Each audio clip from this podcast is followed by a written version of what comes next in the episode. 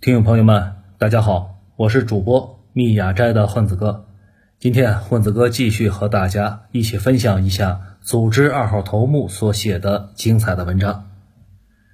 这些文章呢，都发表于他的个人公众号“九编”里面，欢迎大家去关注。今天分享的这篇文章的题目叫做“招聘启事都要求三十五岁以下的，那三十五岁以后的油腻中年人该去哪儿呢？”最近，各大论坛都在讨论一个严肃的问题：当一个白领三十五岁之后该怎么办？我以前觉得这个问题呢非常非常 low，不值一聊。而且呢，我一直觉得三十五岁只是个时间线，它并不意味着什么。直到我自己当上项目经理，公司啊要求项目经理自己去招聘，公司的 HR 呢只负责把关，防止招到学历不够的，或者我把小姨子招来了。直到这个时候，突然才意识到那根线并不是凭空的。其实站在招聘者的角度，这个问题呢几乎不是个问题，因为技术经验发展是有曲线的。大概画了一下，也就是咱们的这个封面图嘛，大家凑合着看吧。几乎啊是八九不离十的。看到两根红线，一根呢是毕业五年，一根呢是十年，还有一个工作技能曲线，还有一个生活中的破事儿。还有就是时间轴，看过这个图啊，大家一眼就能明了。也就是说，技能在毕业五年之后将达到巅峰水平，大概在二十七岁左右。所以呢，二十七岁到三十四岁之间，对于技术出身的职业，比如像码农啊，工资一般会达到最大值。但是，一旦过了那个线，迅速就会出现一种状态，叫做懈怠。这玩意儿我以前是理解不了的，但是等到自己工作了六七年之后啊，再看看周围的人，慢慢的就有点懂了。年轻的时候心无旁骛，专心研究技术，经常通宵达旦搞一个小小的技术细节。但是等到了一定阶段呢，破事儿越来越多。今天孩子生病了，明天老人需要去体检，后天开始怀疑人生，要去寻找人生的意义，希望多陪孩子、家人什么的。而且可能呢，注意力和精力都不行了。部分同学的身体状况实在是跟残疾人没什么差别，自然干什么都虚。所以吧，这里说的懈怠，倒也不一定是自己不想干了，反而是因为太过分心，身边的事儿太多，以至于没法再像年轻时那样集中精力，也没法像年轻人一样集中火力在工作之上了。不仅如此，关键的一个问题是。年轻的时候觉得技术啊有种神圣感，这种感觉呢会随着年龄慢慢消退，直到有一天发现技术本身那就是技术，最酷的东西其实是钱。这种心理状态的变化本身也会导致情绪的慢慢失控。说实话，我真没见过几个人在三十五岁之后依旧对技术保持极高热情的。但是钱这个东西有个毛病，你太关注它。反而可能赚不到它。你要是关心那些能带来钱的东西，反而这玩意儿不知不觉的就来了。那您问了，什么能带来钱呢？比如通过长期打磨才能获得的技能，比如码农们，他们就是赚这个钱的。还有就是人和人之间的链接，那些大 V 们就是赚这种钱的。还有呢，就是你需要一双敏锐的眼睛和不要脸的气质，比如。我以前的室友老乡辞掉了西二旗的码农工作后啊，去回龙观卖串串去了，一度还不错。不过后来不知道城管把他赶哪去了。而且我招聘的时候也会在想一个问题：招个小年轻过来，他有什么问题我可以随便说他；但是招聘一个大龄青年，那年龄比我大，他有问题我该怎么说他呢？当然了，最重要的一点就是人才市场的资源太充足了。想找年轻的，那就能找到。我经常在想一件事儿，就像我之前文章里面聊过的那样，我国人力太多太便宜，这儿呢有一个明显优势，就是中国制造的成本中，人力成本那一部分占比很小，这让我国产品有明显的竞争力。甚至某些大厂打出来的口号，不要跟华某维比价格，因为不管你报价多少，我们都比你低。像这种低成本的蚕食策略，让某维的产品在过去的一年中席卷了世界，几乎干趴下了所有的友商，逼迫所有友商都去转行干别的了。但是人力充沛，毛病也很明显，个体想要价上去那就非常困难了，因为替代性特别高，这活你不想干，分分钟换别人。这倒有点像英国当年了，宁愿雇佣童工，也不雇佣童工的父母。一家人让孩子养着，你能想象吗？直到英国政府担心国家会崩了，这才下令禁止了童工。而且由于人力太充足，任何一个稀缺岗位在很短的时间内都会变成过剩了。所以啊，每次看到新闻中类似于“中国人力成本上涨导致了竞争力下降”的标题，就百味杂陈。因为作为劳动阶层，最希望的事情那就是涨工资。而这种工资的上涨会毁了竞争力，非常的两难。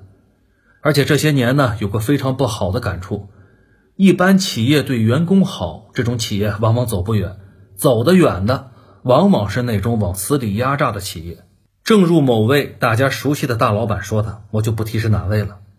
不要把公司当成你家，你家里人可以原谅你各种臭毛病，但你是来给公司赚钱的。如果赚不来钱，就得让你滚。反正大概就是这么个意思吧。这时候可能有小伙伴要杠几句了，说谷歌又不是那样的公司。您呀，醒醒吧！全世界有几个谷歌啊？而且谷歌本身有垄断红利在里面。其实美国那边的蓝领们有工会，高科技企业工会很少，加班也很严重的。而且关于大公司呢，几年前有一个 IBM 的流程管理大咖聊天的时候，他跟我说，他说。现在企业最关注的是流程，要让企业跟一片热带雨林一样，或者像互联网一样，系统本身具备弹性、自我生长、自我调节的能力。就像企业里面老总失踪了，企业也能运转下去。而这些高大上的玩意儿，核心就是一句话：把每个人变成零件，把每项工作都规范化、流程化，缺了谁，系统都能迅速调整、收敛。并且继续保持运行，这样呢有两个好处：一是让你更加熟练自己的工作，在软件行业熟练度是提高产品质量的关键嘛；另一方面呢，也可以有效的防止乱跳槽。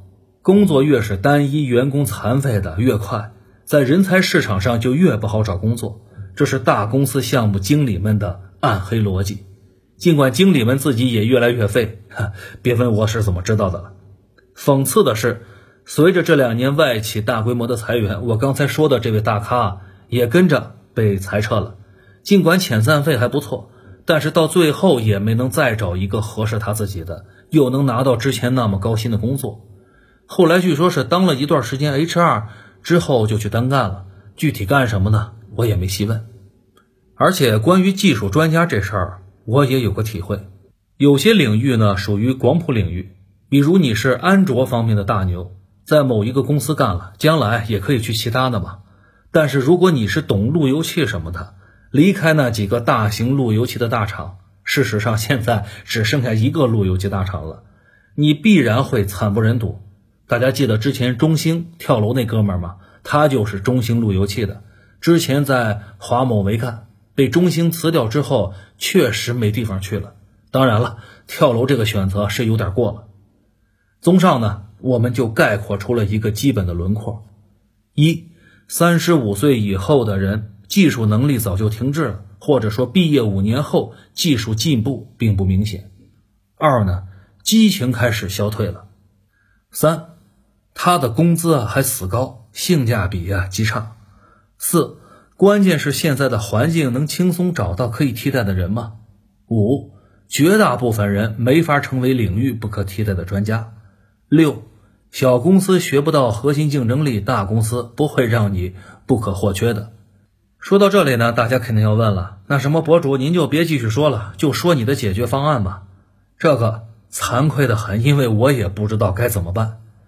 您听到这儿肯定有种要打死我的冲动，不过先等等，说不定还有救呢。我前段时间啊在微博上发了个帖子，如果到了三十五岁被裁撤了，那不好弄了。不过现在如果没到的话，还是可以提前布局的。我呢加入我们厂子的时候，我师傅就跟我说，不要把这地方当成家，最好做随时要撤的准备。抱着这样的心态呢，你反而踏实多了，根本不担心哪天我们厂要开掉我。很多人从一开始心态就不对，准备跟企业奋斗一生，然后让企业养活自己，这种心态很容易一厢情愿。时时刻刻都记住，企业雇佣你就是为了压榨你，你进入企业就是骑驴找马。这种互不相欠的思维方式，反而让自己啊更加容易接受变化一些。为什么说这事儿呢？因为我的一个上了年纪的同事被赶出来了，正好发愁接下来怎么办。估计没人再给上他几十百万一年了。他的所有技能全部依赖于我们厂，出去之后啊，那还真没什么用了。估计得去创业了。这个社会对上了年纪的打工人士非常不客气。有一本书叫做《焦虑的中产》，其中啊有这么几句话：打工仔没有背叛老板，往往不是因为他多么忠心，而是他身上缺少了两样东西，一是能力，二是野心。这里呢就有三个问题，这是当时发微博的时候后台咨询我最多的：一，我导师跑哪去了？二，我这个倒霉同事现在怎么样了？三，博主自己被裁了没有？首先，我导师在前几年看着我们之前产品线业绩开始下滑的时候就跑掉了，从研发直接转到了市场。刚去的时候好像状态不太好，后来调整的差不多之后呢，就慢慢正常了。再后来和其他几个销售一起离开我们厂了，去做我们厂的代理商了。现在据说做的还不错。他这个操作太大了，以至于周围的人都说他有病。不过他后来跟我这样说。人呢，都得迈出去那一步，不然总给自己画圈，觉得自己这不能做，那不能做。其实唯一值得恐惧的，确实是恐惧本身。跳出去一次之后啊，就不怕再跳了。说说我那个倒霉同事，现在还在家里待着呢。他去找了几个工作，都非常不满意。一方面呢，确实是给不了那么高的工资；另一方面呢，他自己也想清楚了。再回去上班，只是把现在面对的问题再往后推几年，迟早还得面对。看样子他是想创业，但是还没有找到好的项目，可能暂时要去追寻诗和远方了。这里就有个问题：公司可以随随便便裁撤人吗？当然不能随便裁撤了，但是有的是办法让你自己走。在这儿咱们不细说了。我们三个人啊，以前都是一个产品线的。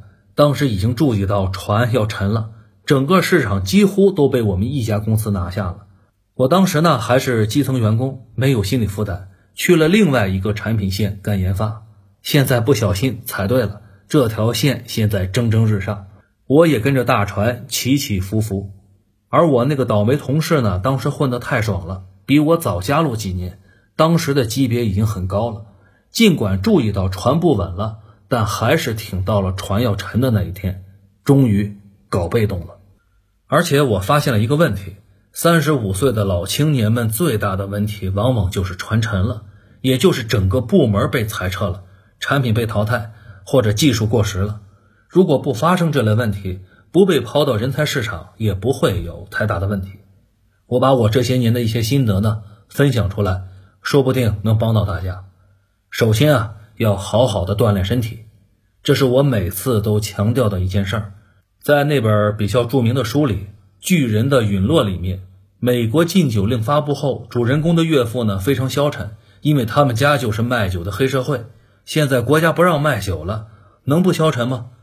不过主人公很快就注意到，这次他岳父太消沉了。岳父本人是一个黑社会大哥的角色，又猛又狠，这次这么消沉，明显不对。主人公转念一想就明白了，他岳父啊太肥胖，得了高血压，高血压呢导致了动作迟缓，思维消极，碰上事情啊总是缺乏去解决的动力。这个情节我记得特别清楚，因为我自己也深有体会。当初体质不行的时候，特别容易疲劳，后来终于开始锻炼上了，慢慢的精神状态也好起来了，不容易消沉，碰上事儿呢就不那么虚了。勇敢的去面对的话，绝大部分的问题都不大是问题。我这些年每次碰上什么烂事儿都记录下来，每次年底复盘就能发现百分之九十九的问题其实自然而然解决了。尽管当时面对的时候焦躁异常。如果大家在生活中发现自己睡眠不太好，精神状态也不好，很消极，什么也不想干，这不一定是脑子问题，可能单纯的那就是身体虚。我们说人呢，就是大脑这坨蛋白质和脂肪泡在一个大的培养皿里面，这个培养皿啊就是身体。如果培养皿本身有问题，大脑也会跟着出问题，表现的那就是各种精神病或者虚，什么也不想干等等。近代的心理学研究最前沿的观点认为，所有的心理问题本质上都是生理问题，可以通过改造体质来解决。所以啊，练起来，提前练起来，到了三十五岁才不会那么懈怠。如果你不这么懈怠了，不那么虚了，可能就不会在三十五岁被抛到人才市场了。或者，如果发生了什么事儿，也有心力去重新开始。其次呢。要提前给生活增加不确定性。前段时间呢，有个小伙伴跟我说，他说他看我业余写文章，觉得自己周末刷某音充满了罪恶感，想业余做电影解说。可是自己呢是个丑逼，不敢上镜头，而且担心视频做的不好丢人了。我跟他说，你别这么想，尽管你确实很丑，但这个不是不去做的借口吗？你可以不露脸吗？而且刚开始视频做的肯定不好，这个不用担心。我认识几个电影博主和 B 站的游戏博主，都是做了好些年，慢慢人气越来越高，而且得加入自己的特色。不管做什么，大众传媒这类东西啊，都得有博主自己的特点在里面，不然几乎啊不会火的。而且这种个人特色需要大家去慢慢挖掘，你不可能一上来就有人看嘛，也不可能刚开始做那就火了。人家别的主播呢，都是费尽心机，夜以继日的搞。你凭什么轻轻松松的就火起来呢？而且要有卖弄思维，学会了点什么，赶紧发个视频，做成个小成果，发个什么平台上去，万一火了呢？油管上有个 UP 主，天天陪他闺女溜达来溜达去，竟然火了。微博上某个大 V 养了一只猫一只狗，天天拍，也拍成了一线网红。你要相信啊，这个星球上是有玄学的。当然了。不是说做了几年就能火起来，到底最终能成什么样子？一方面是个人风格是不是那种长线能吸引人的，另一方面是人生的关键运气。但是首先你得去做，运气这玩意儿我之前聊过一次，这次咱们再拿出来再说一下。一般来说吧，你做的每件事儿确定性都很强。学校的时候你是好学生，毕业的时候你是好员工，你很少冒险。人生按部就班，这样的话，你很容易成为彻彻底底的无神论者，也不太迷信，因为拜佛不拜佛对你来讲没什么差别，你也感觉不到有什么差别。但是如果你从事高冒险性质的活动，对运气的要求很高，比如你打鱼为生需要出海，或者呢你从事黑社会，每天睡着了就不知道能不能醒过来，或者你跟博主一样业余写文章。你就能发现，文章能不能破十万，很大程度上是随缘的。好几次我马上要十万加了，或者已经上去了，就被删了。这样呢，你就慢慢对不确定性充满了畏惧，很容易就变得迷信了。某次出海拜了妈祖，顺利归来，下一次没拜，差点死海里了，很容易让你觉得有个超越个人的伟力在里面。以后每次都去拜，哪次拜了还是碰上风浪。你就开始反思，是不是上次我拜的不够虔诚啊？我的一个小伙伴在美国做生意，每年过年都回北京拜雍和宫。最夸张的一次是连夜回来拜完，然后又回美国见客户去了，因为美国那边还是工作日嘛。他说他近二十年唯一赔了的那年就是没拜的那年。这两天特别火的那个美国企业，曹德旺要求美国工人把门改了。美国工人说已经下单了，但是老曹强烈要求改，八九不离十，是嫌风水不好。所以很多特别有钱的人或者高官，他都喜欢风水算命什么的，因为他们从不确定性中受益了。他们想持续维持这种状态，几乎啊无法避免的就掉进迷信的这个坑里去了。这也就是说，你在生活中啊加入了不确定性，运气才能开始运转。运气和奋斗是个人进步的两个轮子。绝大部分人呢都是独轮车，你天天按部就班，运气很难发挥作用。确保不赔钱的前提下，折腾点事儿，让运气帮你来赚钱。最重要的一点是，如果船要沉的时候，一定要提前跳船，不要等着跟他一起往下沉。这时候肯定很多小伙伴要问了：博主，我怎么知道这船要沉了呢？其实你是知道的，只是不愿意接受罢了。如果发现了问题，就果断操作。绝大部分人主要是心里虚，怕面对不确定性，所以一直在等，等着好事自然而然的发生。这种心态是一种病。得垫。文末再说一个我的小伙伴的事儿，他鼓舞了我业余创作公众号，也希望能对大家有所帮助。几年前我还没有开始写微博的时候，一个小伙伴辞掉了大学职位要去搞自媒体，因为他自己觉得自己有搞自媒体的创作的小天赋，而且体制内呢太让人沮丧了，所以想出去单干。我跟他说：“哎，别搞了，现在已经是红海了。”你看看有多少公众号，知乎又有多少大 V 啊？爆了一期已经过了，浪费时间，而且经济啊不景气啊，巴拉巴拉巴拉。这不，这几年过去了，我在五六年前说的那些话，现在好像也没什么问题了。但是他那个号已经有了十来个人在操作了，已经从公众号扩展到了抖音什么的，反正业务那是做的非常非常的好。至于收入啊，咱们在这里就不能多说了。前段时间呢，和他在一起吃饭的时候聊起来了。他说他跟他媳妇儿讨论过我说的那些事儿，大概呢出了这么一个结论：一，红海不红海的其实没什么影响，因为群众事实上不知道自己想要什么。你只要能给大家别人给不了的，大家还是愿意支持你。市场上百分之九十九那都是垃圾，只要有人拿出点真东西来，那就能打动大家。而且他说，事实上我当初的判断也不对。他认为自媒体现在还是蓝海，中国绝大部分行业都是蓝海，中国的产品大部分呢都是凑合着用就得了，还又不是不能用，将来肯定会面临一次大的升级的。二，没必要依赖暴利，只要有平稳的利润，慢慢的积累起来，也会是个非常恐怖的收入。依赖暴利本身呢，就是一种不成熟。我们说这种暴力思维啊，其实就是改革开放初期农民企业家们的一个路径依赖症，这个就没有必要学习他们了。三，咱们中国才开始，会持续爆发性发展很多年，大家手里有了钱，就愿意去做那些以前喜欢却不能做的事儿。比如他提到过一件事儿，他投资了一个卖大号女装的店，现在不是很多男孩喜欢女装吗？还有他去美国，发现到处都是动漫什么的周边店，卖钢铁侠头盔的、死侍那种的两把刀的。中国呢就比较少，这也会是个卖点。他准备在二线城市搞起来。文末呢，我们总结一下：如果已经掉坑里了，那可能确实不太好弄了；如果没有，那提前准备一下还是有帮助的。首先，我们得相信国家会越来越强大。现在正在由初唐向盛唐转进，你只有相信大环境会越来越好，这条最大的船没问题，你才有决心和勇气去做那些别的事情，去迎接挑战。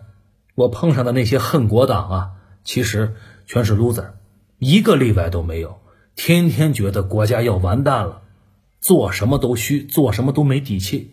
国运其实就是个大电梯，每个人在电梯里面。你个人的那点努力得叠加到国运上才有意义。其次啊，要多锻炼，体质好，精神才能正常，才能集中注意力。我见过的那些大牛人，都是那种每天能干活十几个小时、全年不休的人。这种人往往都没有三十五岁问题。最后呢，要多去尝试那些低成本的东西，给生活注入不确定性。说不定到了三十多岁。几年前的一个小决定，现在就成了决定性的资本了。记住，不要相信暴力，要学会积累，学会长时间的努力，要有雪球的思维，要长线经营。好了，文章到这里就结束了。感谢组织二号头目给大家的分享，我是主播密雅斋的混子哥。如果大家个人有什么感想和感受，可以在评论区里面分享出来。如果您觉得这个节目不错，挺喜欢的，请帮主播分享一下，谢谢大家，咱们下期节目再会。